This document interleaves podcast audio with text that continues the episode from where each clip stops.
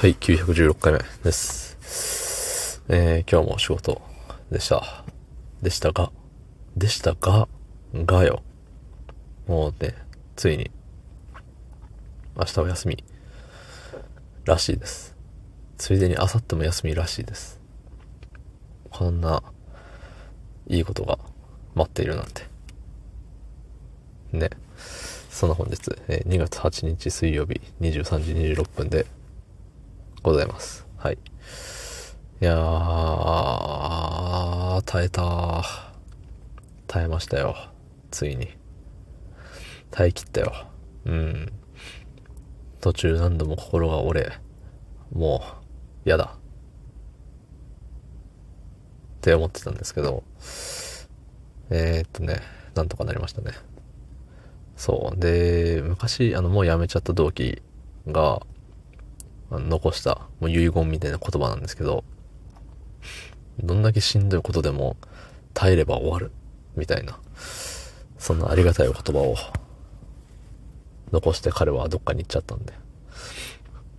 で、どんなにね、一日しんどい、もう今日本当にしんどい、もうやだわって思う日があったとしても、もう耐えれば終わるんですよ。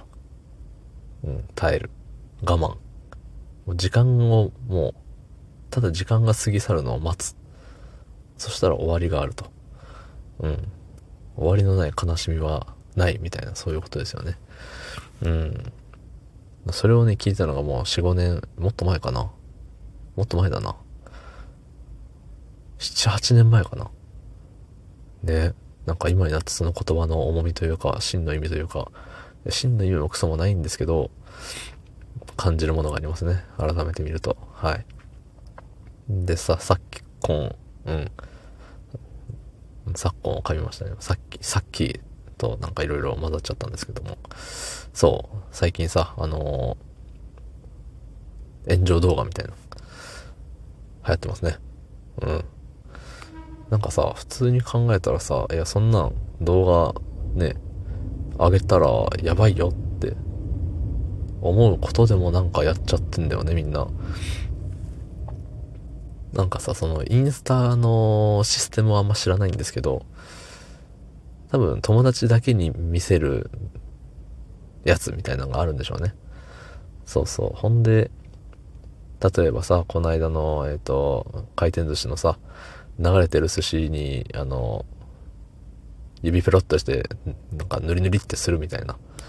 そう、それをネタにして、なんか、じゃんけんで負けたやつあれな、みたいな感じのを多分やってんだろうね。ほんで、めったら罰ゲームの延長みたいな感じで、過激なもんが始まって、で、なんかちょっと記念に動画撮ろうぜ、へへへへ、みたいな。まあ、その場は、その場は多分楽しいんでしょうね。そう。お子ちゃまなんでね、彼らもまた。で、動画撮ります。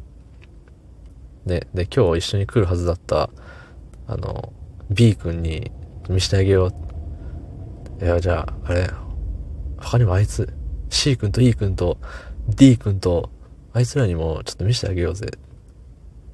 からの、ね、じゃあ一人一人 LINE 送るのめんどいから、ストーリーにあげとくか。みたいなさ、そんなノリなんでしょ、きっと。